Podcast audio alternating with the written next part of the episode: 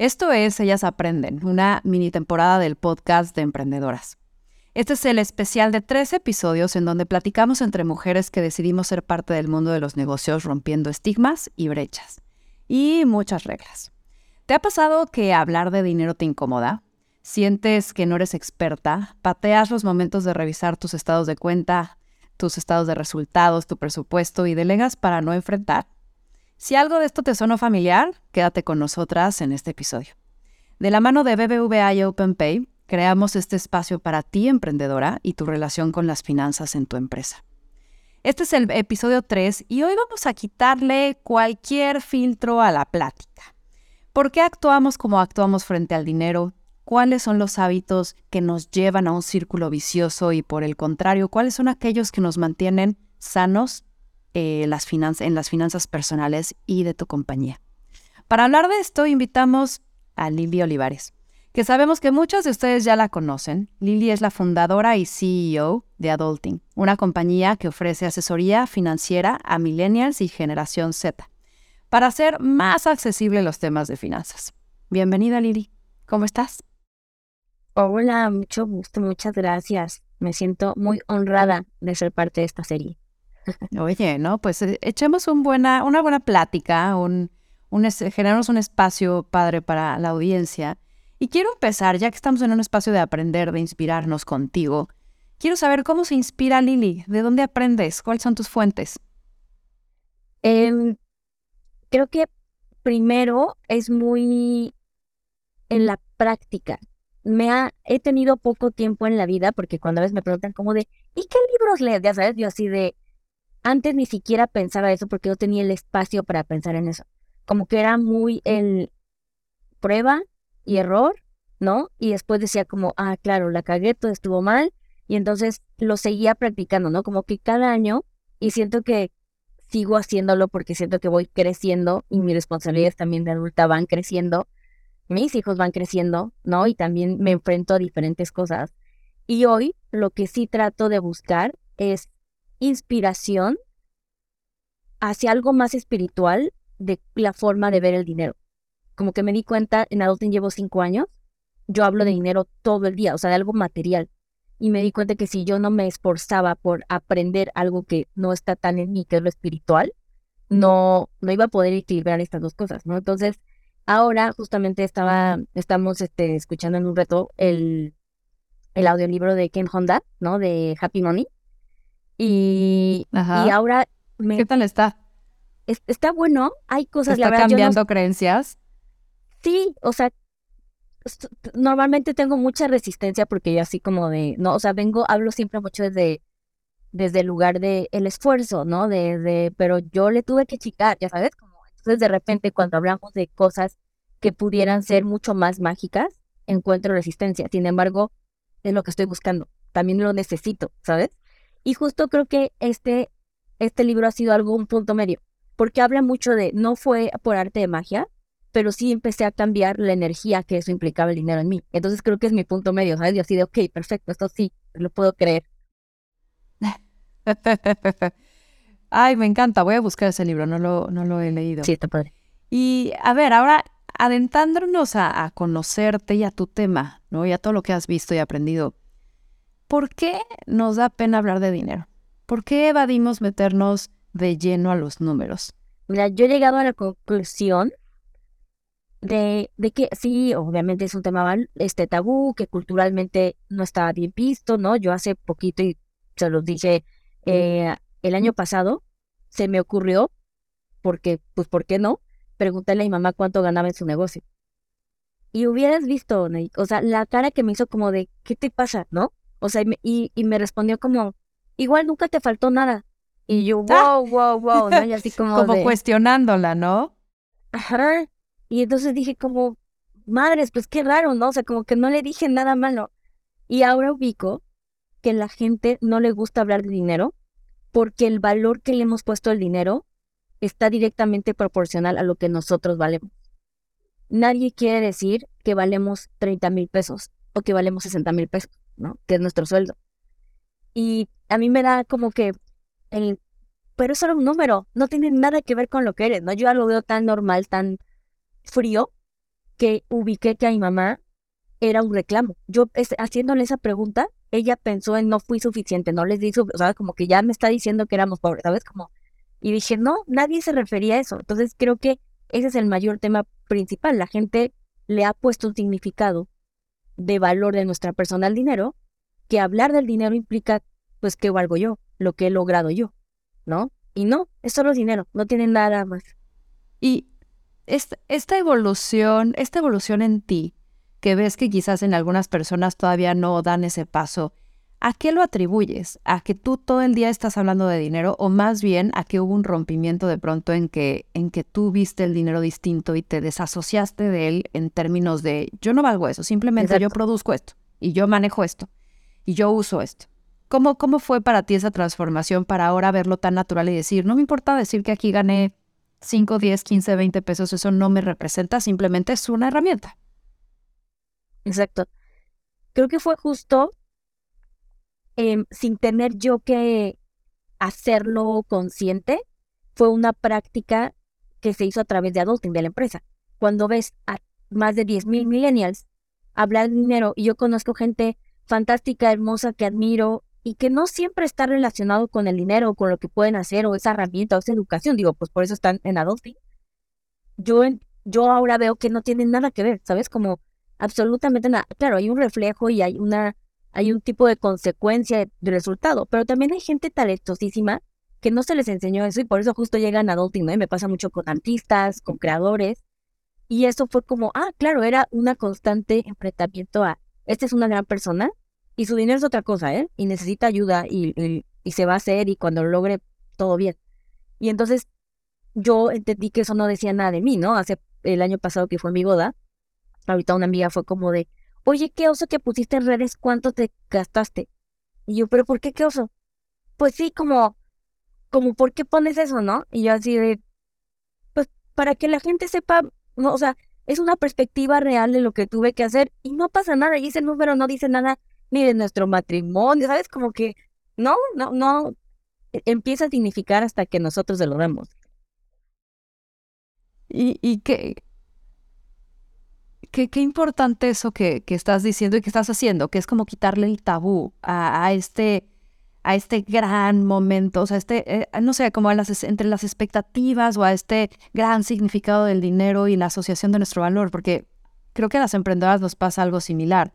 De pronto asumimos que tenemos que saber o asumimos que tendríamos que estar en cierta fase, ¿no? A mí me pasa que por ciertos momentos que he tenido, o Shark Tank, o, o que tengo toda esta red de mujeres emprendedoras, como que de pronto siento la presión de que tengo que saber todo, ¿no? O que no podría equivocarme en esto, porque ¿cómo? Y cuando te abres y dices, no, pues no sé, o, o también empiezas como a quitar estos tabús, hay liberación. Entonces, hablando de esta liberación, ¿cuál sería como, para quien resuene, ¿no? ¿Cuál sería como este primer paso a salir del closet y decir, yo no soy mi dinero. ¿Cómo haces esta revelación o quitar los tabús? ¿Qué nos dirías? Creo que uno de los de las grandes acciones que empieza a darte esa liberación es poner límites en cuanto a gastos y presupuestos en socialmente. ¿A qué me refiero? Mucha gente es tan tabú pero que también no quiere decir el, oye, yo sí necesito dividir la cuenta, oye, yo no puedo entrar a ese intercambio, oye, yo no puedo ir a esta comida. O sea, hablar desde lo personal y el que nosotros expresemos límites es, la gente va a empezar, por supuesto, va a haber mucha gente que va a juzgar y también en nuestro rol, cuando escuchemos o nos topemos a alguien así, no, no juzgar, ¿no? Para que haya un espacio en donde alguien diga, oye, yo tengo un presupuesto y fíjate que no voy a poder ir a esa fiesta así, ¿no? O sea, en estos términos. Y este tipo de marcar estos límites, empiezas a hablar de dinero, empiezas a ver cómo tú respetas tus propios eh, pues presupuestos y no temes hablar de eso, porque lo que estás haciendo es honrando algo mucho más grande, que es tu salud y paz financiera, ¿no? Entonces, esta liberación creo que es muy práctica y empieza a poner un ejemplo social. Oye, sabemos que desde muy joven tú te enfrentaste a la adultez, ¿no? Y financieramente tuviste que comenzar a estructurarte en temas de dinero. ¿Qué fue lo primero que hiciste para poner en orden tus finanzas? literalmente hice una suma en mi celular de todo lo que debía. O sea, nunca había hecho ese, o sea, yo estaba en ese hospital y sí dije, ok, o sea, ya es momento, ¿qué tan mal está la cosa?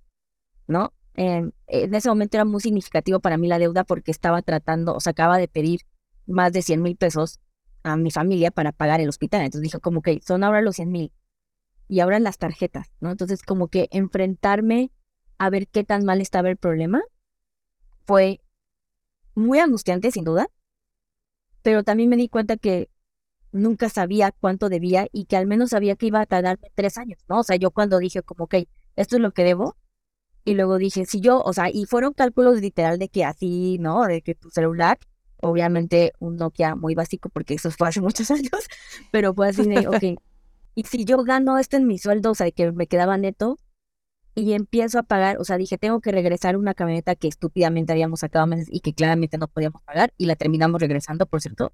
Dije, si utilizo estas mensualidades, que eran como 5.622 pesos, nunca se me olvidará ese número, eh, y las empiezo yo de que a pagar, o sea, como a la gente que le debo, y me daba como, sí, dos años, ¿no?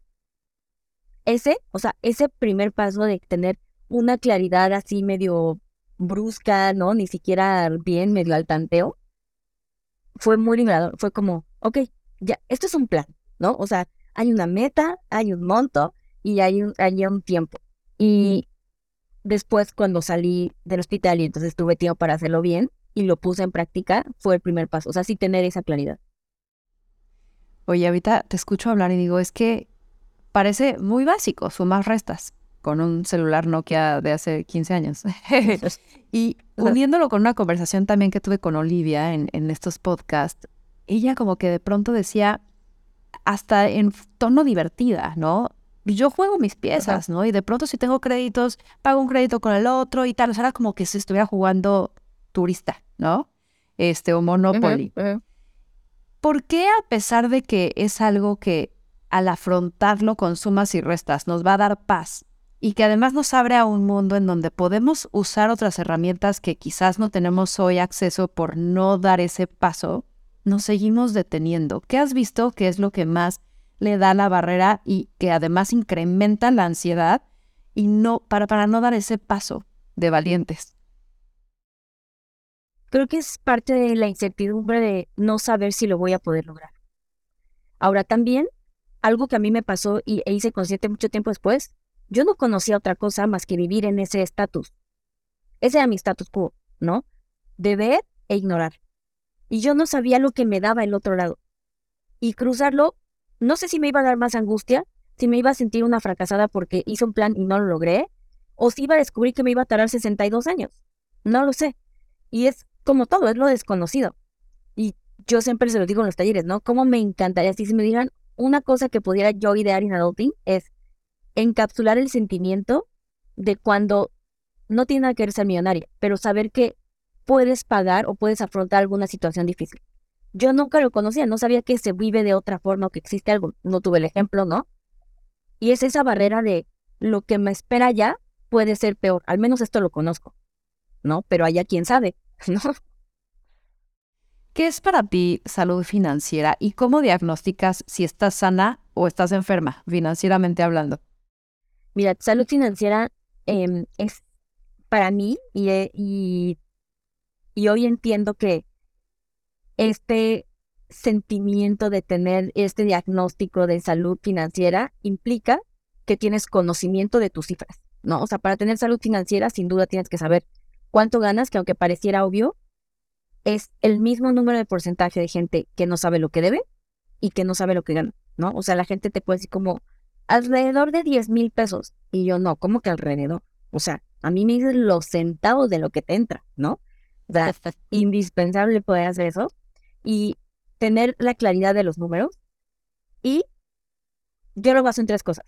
Claridad, tener tu fondo de emergencia, o sea, el que ya tengas tus ahorros, ¿no? Estos, estos siempre benditos tres meses que decimos que tengas de ahorros para ti, para afrontar cualquier situación, y un endeudamiento abajo del 30%, ya estás del otro lado. Puede que sí, en efecto, no estés siendo experta invirtiendo, ¿no? No estés utilizando al máximo tu capital o tus créditos. Ese es fase B. El que tú ya estés en esos tres puntos ya tienes una salud para decir, no estoy endeudada, sí tengo ahorros por cualquier situación que pueda suceder y tengo claridad de cuánto gano y qué gasto. Y aparte es un parámetro que es muy alcanzable, ¿no? O sea, también si lo, si lo empezamos a trabajar no es algo imposible y de eso se trata. Quiero que tengan herramientas que sí puedan lograr. De acuerdo. Oye, justo a través de Adulting y tu podcast Maldita Pobreza, abordas de una manera como muy casual, natural, cercana a las finanzas personales. ¿De dónde surge estas ganas de entrarle al mundo de las finanzas y cómo, cómo ideas hoy lo que es adulting? y hoy todas las posibilidades o los talleres o todos los productos que, que, parten de ahí. Fíjate que fue muy raro porque yo odio las ciencias. O sea, yo estudié actuación en Bellas Artes, ¿no? Y siempre digo como, ¿por qué chingados terminé haciendo esto? O sea, es tan ajeno a mí. O sea, literalmente, pues yo creo que de mis círculos de cano nadie vio venir. Y hace poquito le dije, no debía decirlo en público, pero soy pésima para hacer cálculo mental o sea, pésima, ¿no? Porque yo soy mucho más de humanidades. Pero hay un talento que es mi talento y es hacer estrategias, ¿no? Mi nivel de configurar un plan desde muy pequeña siempre se vio, ¿no? O sea, y creo que es una herramienta que me ayudó como a salir avante, ¿no? De la vida. Y Adulting empezó siendo una empresa de estrategia, de cómo te ayudo a ser adulto. Y entonces yo les decía como, pues mira, yo lo hice así y a mí me daba un leverage muy importante, que todos eran unos morros, ¿no? O sea, mi círculo social de que, güey, 19 así de que en la peda. Y yo ya era una godín de que con tarjetita y yo, yo, o sea, yo ya, o sea, ¿sabes? Sí tenía acceso a... Me acuerdo perfecto que un día les dije como, ah, es que tuve que ir a hacer un acta constitutiva. Y una amiga así de, ¿qué es eso, no? Y yo, nivel no conocía ni las Blackberries, porque era el año donde estaban llegando, ¿no? O sea, era muy de ejecutivo tenerte Blackberry, ¿no? Y yo así de, o sea, güey, obvio, es lo nuevo, ¿no? Entonces me permitía tener como que un contacto en el mundo adulto, muy adulto, muy estructurado, mientras en las tardes, noches, convivía con un círculo social de morros que hablábamos de pura estupidez. Y yo un poco era la adulta, era la mamá, tal cual, ¿no? O sea, literal, ya nací, era la mamá, ¿no? Entonces, Adulting empezó a hacer este, o sea, también literal dije, como no neta, imagínate, así como seguramente a, a, Sebas y a Felipe Rapi se les ocurrió, ¿por qué no hay alguien que te traiga todo? ¿No? Yo decía como, ¿por qué no hay alguien que te enseñe a ser adulto, pero sin que te cague como tus papás, ¿no? Que no te gustan o que rebeldía pura. Y dije, eso es, o sea, necesitamos una empresa que te enseñe a ser adulto. Dime quién no lo necesita. Y entonces, conforme yo lo iba practicando de que ya le había ayudado un chorro de amigas, dije, huevo, o sea, esto es. Y a partir de ahí pienso en productos que también va creciendo con mi cliente, con mi público, igual que yo, ¿no? O sea, como nos enfrentamos, hace cinco años que empezó Adulting, nos enfrentamos a cosas súper básicas. Hoy ya hablo de cosas como, pues ya sabemos que estamos en vista de comprar un bien inmueble, ¿no? O sea, como que eso también está padre porque lo vivo un poco con ellos, ¿no? Oye, y dime, o sea, dime algo, la asociación directa que tuviste de volverte adulto es hacerte responsable de tus recursos, o sea, hacerte responsable de tus finanzas, tal. ¿Cuál es tu momento? O sea, ¿cuál es este momento de, de, la adolescencia a la adultez en términos financieros de alguien? Cuando dices, ya te volviste adulto. Híjole, yo creo que como un momento muy clave, sin duda es la independencia. O sea, cuando tú tienes que hacerte cargo de pagar ya los servicios de una casa, porque puedes empezar a ganar dinero y seguir viviendo en casa de tus papás, y eso no te enfrenta del todo a la adultez, ¿sabes? Como te da, te da recursos, pero no te enfrenta a la adultez. Creo que, y esto me ha pasado y lo he aprendido con mis clientes, en el momento en el que ellos dicen, tengo que empezar a pagar un seguro de gastos médicos mayores, no hay nada más adulto. ¿Sabes? Como estás destinando dinero a algo que te vale madres, que tus papás ya te dejaron de pagar y estás previendo el futuro por algo de salud. ¿Sabes? Como estos factores, así como, ya, güey. O sea, lo estás más, lo estás, lo, te lo estás tomando en serio.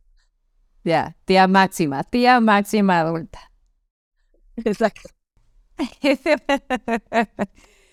Oye, Lili, ¿qué, ¿qué has encontrado? ¿Cuál es la creencia falsa que más te topas o el mito que más te topas que la gente trae aquí en algún lugar de su cerebro eh, sobre su relación con el dinero? O sea, que dices, no puede ser, ¿cómo, cómo pensabas eso? Que no pueden ganar más dinero. A ver, cuéntame un poco más. O sea, creo que eso es muy... Y no, y no hablo de, sí, justo de esto que decíamos, de manifestar ni nada. Y, y, soy siempre muy consciente del privilegio de la oportunidad de ganar dinero, ¿no? Porque estamos en, una, en un país donde la mayoría de gente no tiene los recursos, ¿no?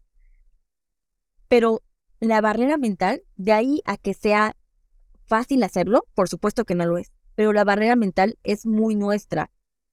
¿Y qué hablo? ¿No? El promedio en México somos, no sé, si hay godines, ¿no? Que tienen esta parte, yo lo, yo lo crecí así hasta que me hice emprendedora, rompí esa barrera. Pero durante los 14 años que yo fui godín, yo no, nunca para mí ni me cruzó por la mente que yo podía ganar dinero de otra cosa.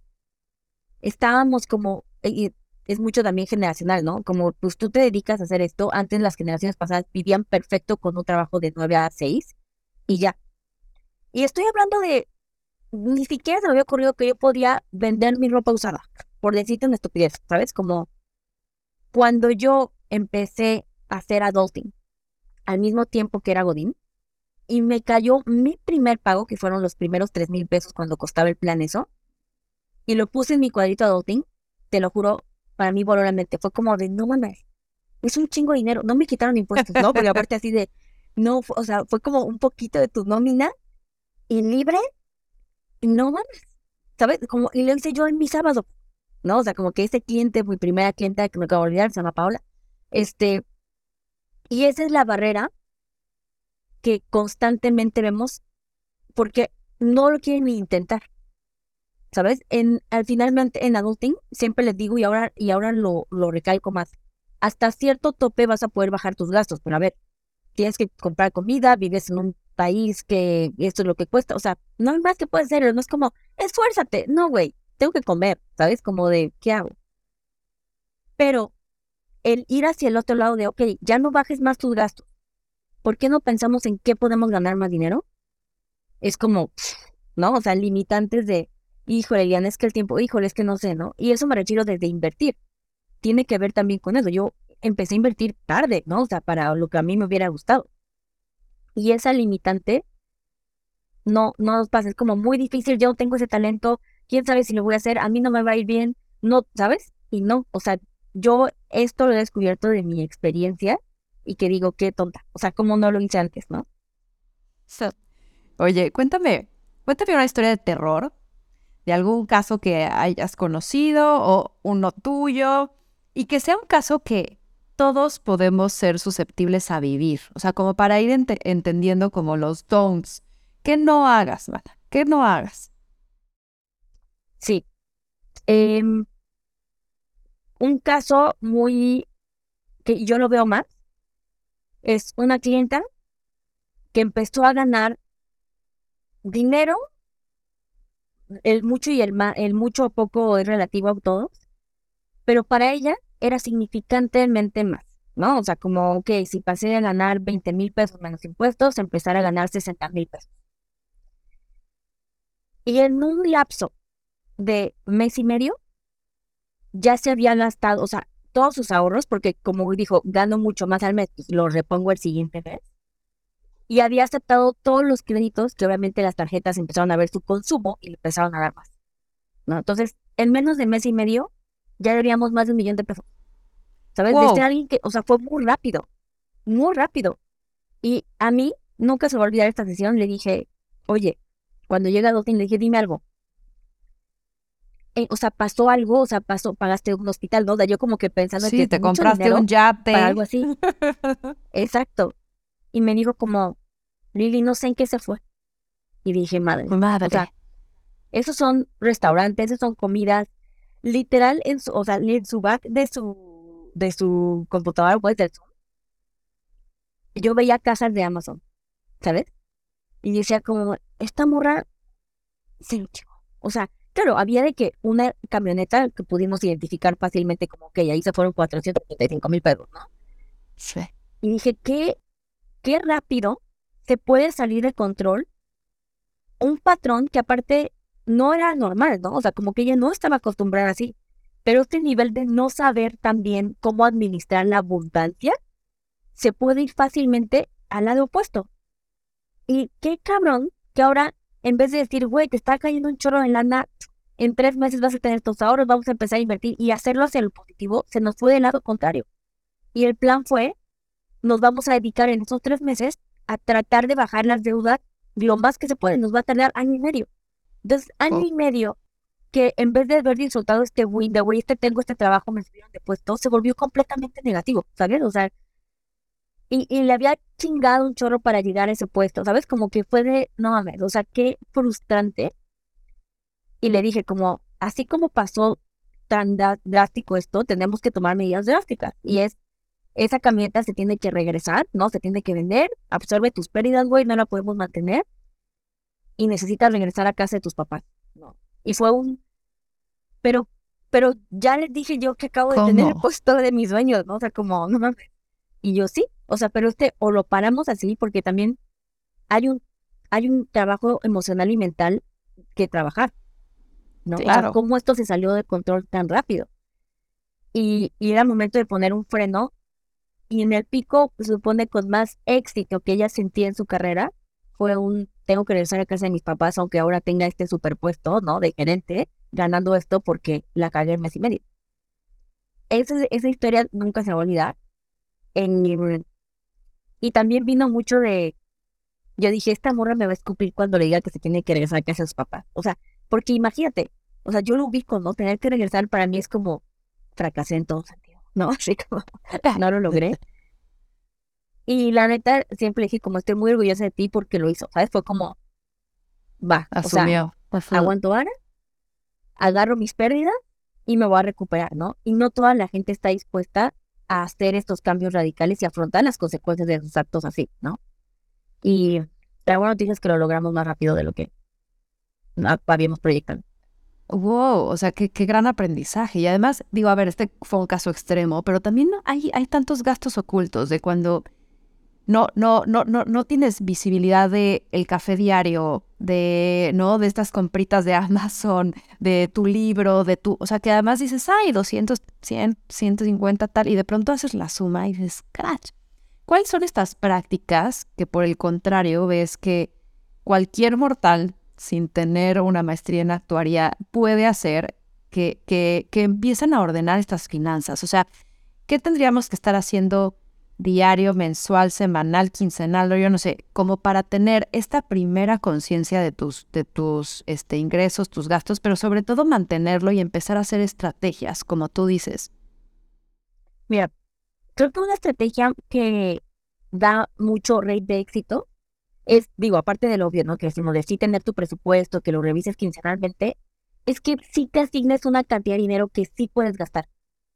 Es mucho más fácil y yo te digo, ok, no voy a, no voy a taparte los ojos ante el mundo capitalista en el que estamos, pero sí te voy a decir que en el mes no puedes gastar más de 800 pesos.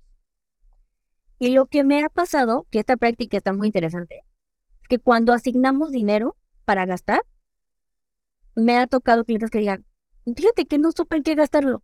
O sea, la, la relación emocional de hacerlo solo por ansiedad, porque no puedo tenerlo, porque, ¿sabes?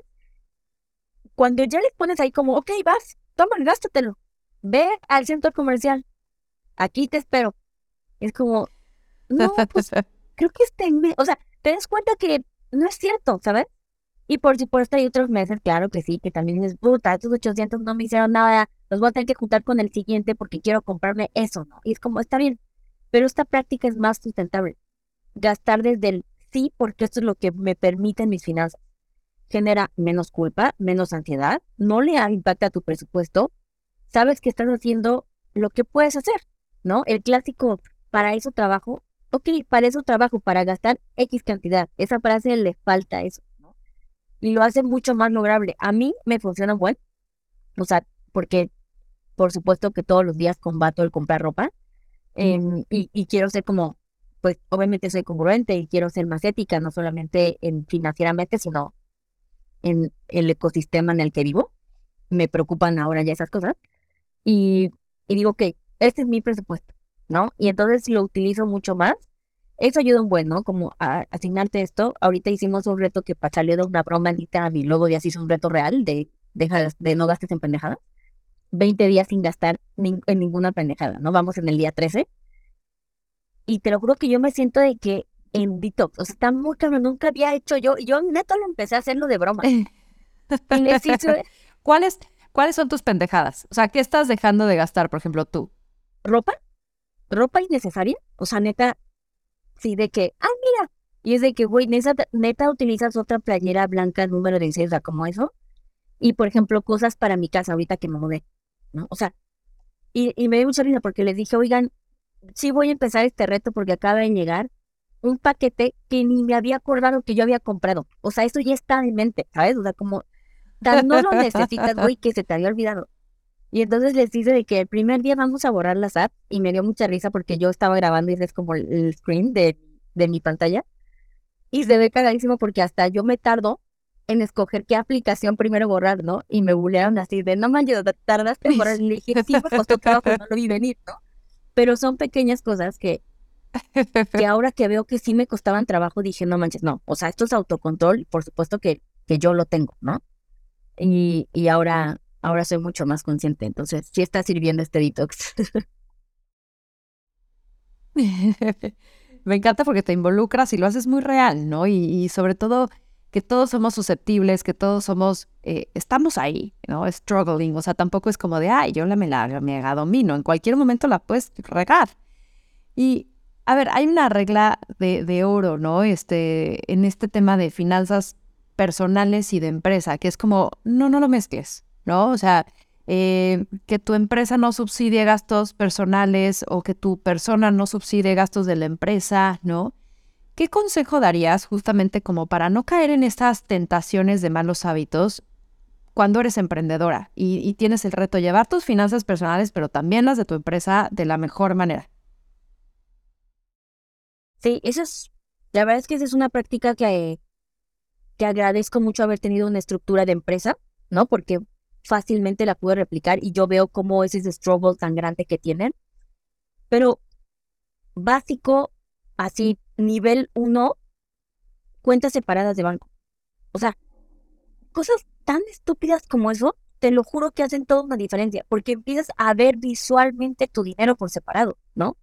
El sueldo, o sea, y yo esta práctica del sueldo siempre se las comparto mucho porque a mí me sirvió y, y yo sé lo que es pasar de esta vida godina a emprender y el riesgo y también tengo hijos y yo los ¿sabes? Como no fue como, ay, X, te puse un sueldo y luego vivía de mi herencia. No, a mi madre, o sea, sé lo que implica eso. y yo, desde el día uno en Adulting, cuando vi que caían nuestros, estos tres mil pesos, que te digo que es lo que costaba el plan, dije, bueno, voy a ponerme de sueldo 1500 pesos al mes. O sea, también eran para mis chicles, ¿no? O sea, como que, pues, X, ¿no? Y entonces, ya, ¿no? Conforme pasaban los clientes, subía, dije, ok. Y esos 1500 los dejé en la cuenta de Adulting. ¿eh? O sea, desde el día uno cuando esta chava por teléfono me dijo, oye, ¿qué cuesta depósito? Y así de, eh, claro, dame un segundo, ¿no? Y era una cuenta de Liliana Olivares, pero en otro banco, ¿no? O sea, dije, ¿qué puedo hacerlo rápido? X labro, ¿no? Conforme veía que iba la, la empresa, yo decía, bueno, pues mi único gasto soy yo, y yo me puse que la mitad del sueldo iba a ser para mí, ¿no? O sea, fijo, de lo que podía. Entonces ya era cinco mil pesos. Entonces me pagaba dos mil quinientos a la quincena y yo estúpidamente así mí misma me hacía mi transferencia a mí misma y me agradecía por correo, ¿no? Como chido. Conforme fue subiendo la empresa, ya dije como, ok, quiero que al menos Adulting me dé para pagar mi renta. Como que ponía pequeños retos a la empresa, en donde todo el dinero caía a Adulting, ¿no? A la cuenta que también era de Liliana Olivares, pero yo decía que era de Adulting. Y ahí iba el dinero me pagaba quincenalmente. Cuando ya empezó a ser una empresa mucho más grande, ya los ingresos crecían y todo, para dar este brinco, yo dije, si por seis meses consecutivos, seis meses consecutivos, sin interrupción, Adulting me puede pagar mi misma nómina que ahorita recibo, es el momento de renunciar. Y yo lo hice eso porque después fue muy difícil en mi propia ambición de, oye, pero ¿por qué renuncio? Si puedo seguir trabajando y aparte tener este dinero en adulting, ¿no? ya, yo ya me de que de poder. Y dije, Nel, o sea, tengo que poner un parámetro que me obligue a renunciar para darlo todo en adulting, ¿no? Y dije, eso, si se cumple eso, me la rifo. Y cuando fueron los seis meses, ese día, así religiosamente dije, me voy, tiene 15 días, bye, ¿no? Y para mí me dio, o sea, esta estrategia para mí me dio mucha paz porque como que yo no tomé la decisión, sino que ya era un estándar fijado, ya sabes, y así de, oh, Liliana, estas eran las reglas, hay que seguir. Claro. Exacto, es un compromiso. Y me permitió siempre, y yo siempre, o sea, mis finanzas son separadas. ¿Y sabes qué? ¿Qué, qué me he dado cuenta? Ahora que, o sea, desde que solamente me hice emprendedora, y hay mucho estrés, porque como alguien que viene desde la Sagrada Quincena, me di cuenta que separar los ingresos, o sea, las cuentas, los dineros en dos entes, te permite dividir tu ansiedad. Yo sé que yo siempre voy a recibir mi sueldo y como que yo ya lo veo así, ¿no? O sea, para mí siguió la quincena y, ya solo me encargo de que Adulting llegue a las metas del mes. Ya no me encargo de que Liliana llegue a sobrevivir. La empresa se está encargando de eso, ¿sabes? Porque si no, yo veo que son dos energías que es, puta, voy a tener para comer, ay, y no vendí estos pasteles, ¿no? O sea, vives para las dos cosas. Y hacer esto de forma independiente te hace enfocarte en lo que necesitas enfocarte, que es hacer tu empresa rentable. Oye, y asociada a esta, a esta respuesta que acabas de dar de, de la estrategia de, a ver, cuando llegue a mi sueldo y se iguale, doy el paso. Una pregunta que me hacen mucho las emprendedoras es, ¿cuándo es ah, suficiente? O sea, ¿cuánto tiempo le doy este, a, esta empresa para saber si sigo empujando o no? O sea, por el contrario, tú que eres muy estratégica, ¿cuándo sabes hasta dónde empujar? Cuando el emprendimiento de pronto es subidas, bajadas, no es algo constante. ¿Cuándo le dices a la emprendedora, ya, ya no jaló? O sigue intentando, todavía no le has visto el potencial, hay mucho todavía que desarrollar. ¿Cuándo es tu parámetro? Mi parámetro, y justo para mi mayor objetivo es cómo pongo parámetros numéricos que le quiten la emoción de algo que no tiene que ser emocional, ¿no? Em, pues porque perder también está claro, o sea, y si lo haces sola, ¿no? Una cosa es como, o estás sola y luego si eres en sociedad, también las dos entran en este círculo, ¿no? Así en, en este momento. Entonces, lo que yo hice, parámetros importantes para mí eran, yo voy a poner una cantidad de dinero para arrancar adulting, que en ese momento lo saqué de mis ahorros, sin poner en riesgo mi fondo de emergencia y eran 60 mil pesos, ¿no? Mis 60 mil pesos, yo no le voy a meter más. O sea, yo no voy a arriesgar mi salud financiera por esta empresa, ¿sabes? O sea, esa regla número uno. Entonces, la idea es como, nunca, nunca le metí más el primer año, ¿no? O sea, como que eso tiene que regresar. Yo quería mi retorno de inversión en un año y esa era mi primera meta. Ok, por el adulting lo tuvimos al mes 8, ¿no? Fue como, los así, yo ya había recuperado mis 60 mil pesos, ¿no? Yo como, ah, a se logró, ¿no? Perfecto. Siguiente año, me pongo métricas como muy logrables y muy alcanzables también en el contexto, en el parámetro en el que estamos, ¿no? Era, a ver, yo estoy sola, soy la única persona operando Adulting, no me puedo dedicar a atender millones de clientes porque es un servicio uno a uno, ¿no? Entonces mi meta era, voy a duplicarlo, ¿no? Este año se trata de eso. Y era una meta para mí alcanzable pero que me daba indicios de que mi, de que mi empresa estaba creciendo, que iba por el lado correcto, ¿no? Si yo no lo hubiera logrado en el año 2, para mí eso hubiera sido un red flag, ¿no? Y hubiera sido como, no le voy a meter más dinero porque ese fue mi compromiso y no tengo ahorita más dinero para hacerlo. Tal vez si yo hubiera ahorrado más dinero para reinvertir, sin alterarlo, lo hubiera hecho, ¿no? El siguiente año fue como, ok, tengo que lograr hacer esto el doble, ¿no? Del año pasado y eso mismo me hizo pensar como es momento de que Liliana no puede solamente atender, necesito a una doble, ¿no? O necesito un producto que le llegue a más gente. Y entonces fue como, que vamos a crear los talleres este, online y fue, o sea, yo hice el primer taller online dos semanas después de que pasó la pandemia. O sea, ya lo estábamos vendiendo antes de que sucediera la pandemia, ¿no? Quiero mencionar que fueron 13 personas quien compraron este taller. Esto obviamente no das el día, de la noche al día.